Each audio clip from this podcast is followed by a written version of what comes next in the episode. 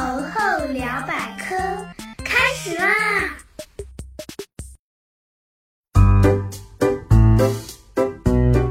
嗨，大家好，我是你们既搞笑又好学的大猴猴同学。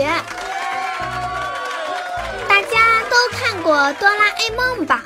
哆啦 A 梦有个道具叫任意门，个任意门可以一瞬间到达任何地方。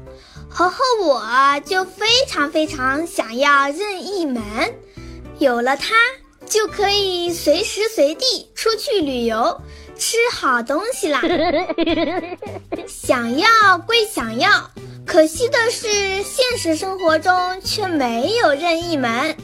但是科学家们可从来没有放弃对任意门的探索，他们发现任意门很有可能在宇宙中广泛存在哦。咱们今天就来聊聊宇宙中的任意门——虫洞。虫洞这个词其实相当的顾名思义。假设你是一只小蚂蚁，爬上一个苹果。想走到苹果的另一面，正常的方法是沿着苹果爬行半圈，就达到苹果的另一边啦。当然，走了半圈肯定很累，不过你的运气非常好，这个苹果被一条苹果虫给住了。虫子从一头开始吃，硬生生从苹果内部吃出一条道路，直达另外一边。这下你就方便了，沿着虫子吃出的道路，穿过苹果内部，就可以达到对面，走的路也是最少的。而这条路就是虫洞啦。当然，科学家的虫洞并不是虫子吃出来的道路，是指的宇宙中可能存在的远距离穿越的特殊通道。这种虫洞是条狭窄的通道，像根细的管子，管子的两端分别连接黑洞和白洞。哦，这里又冒出了一个新词，黑洞呢指的是恒星，其实就是太阳，在燃烧能源耗尽以后，渐渐收缩，形成一个只剩质量的球形星体。因为质量过于巨大，引力大的离谱，连光靠近都会被吸进去，所以从远处看黑洞，只能看到外圈套着光环的黑球。能形成黑洞的太阳质量都非常的巨大，咱们太阳系的太阳还不够格呢，必须是十几倍以上咱们太阳的巨型太阳。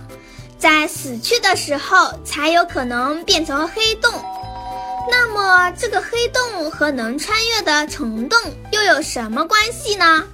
刚刚咱们说了，黑洞的质量非常的大，任何物质一旦靠近黑洞都会被吸进去。不过吸进去的东西不会无限的堆积在里面，而是会穿过黑洞背后连接的虫洞。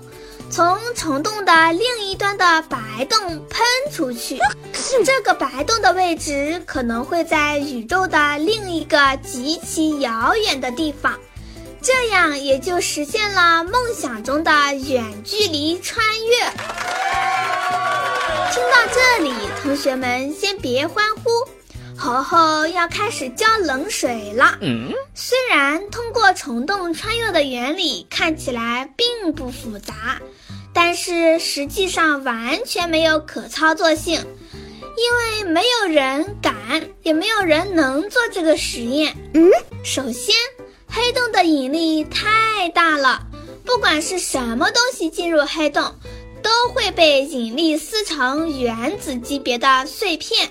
所以，呃，还没有进虫洞，身体已经变成灰尘，死翘翘啦。其次。就算咱们的身体和飞船够结实，没有被撕碎，成功达到了虫洞的入口，结果又傻眼了。这虫洞也太细了吧！一次只能过一个原子，那还是得把身体撕成原子才能过去。一个人大约有七乘以十的二十四次方个原子。假设咱们快一点，一秒钟可以发一万亿个原子，那么等身体的原子全部穿过去，已经两亿年过去了，早就老死了。最后，咱们再夸张一点，假设咱们可以长生不老，经过两亿年也没有老死，你身体所有的原子都穿过了虫洞。可是出了白洞，一照镜子，彻底傻眼了。手为什么会长在头上？脚怎么没了呢？原来身体的原子被打散很容易，重新组合到一起可就难了。原子可没有图纸，完全不记得当时是和哪个原子组合的。出了白洞，很可能再也拼不出一个完整的人来。所以，同学们，目前虫洞穿越只是科学家的一种计算模型，而且除了黑洞被证实存在以外，目前还没有找到过真实存在的白洞和虫洞。任意门的梦想还需要咱们多多努力呀。嗯，好了。本期有关虫洞的话题就到这里。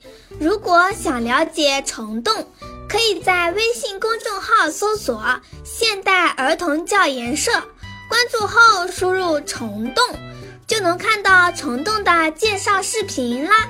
喜欢猴猴的同学，请务必点赞、评论、转发，来给猴猴一点爱的鼓励吧。最后再说说咱们的 slogan。百科知识轻松学，猴猴聊百科，让我们下。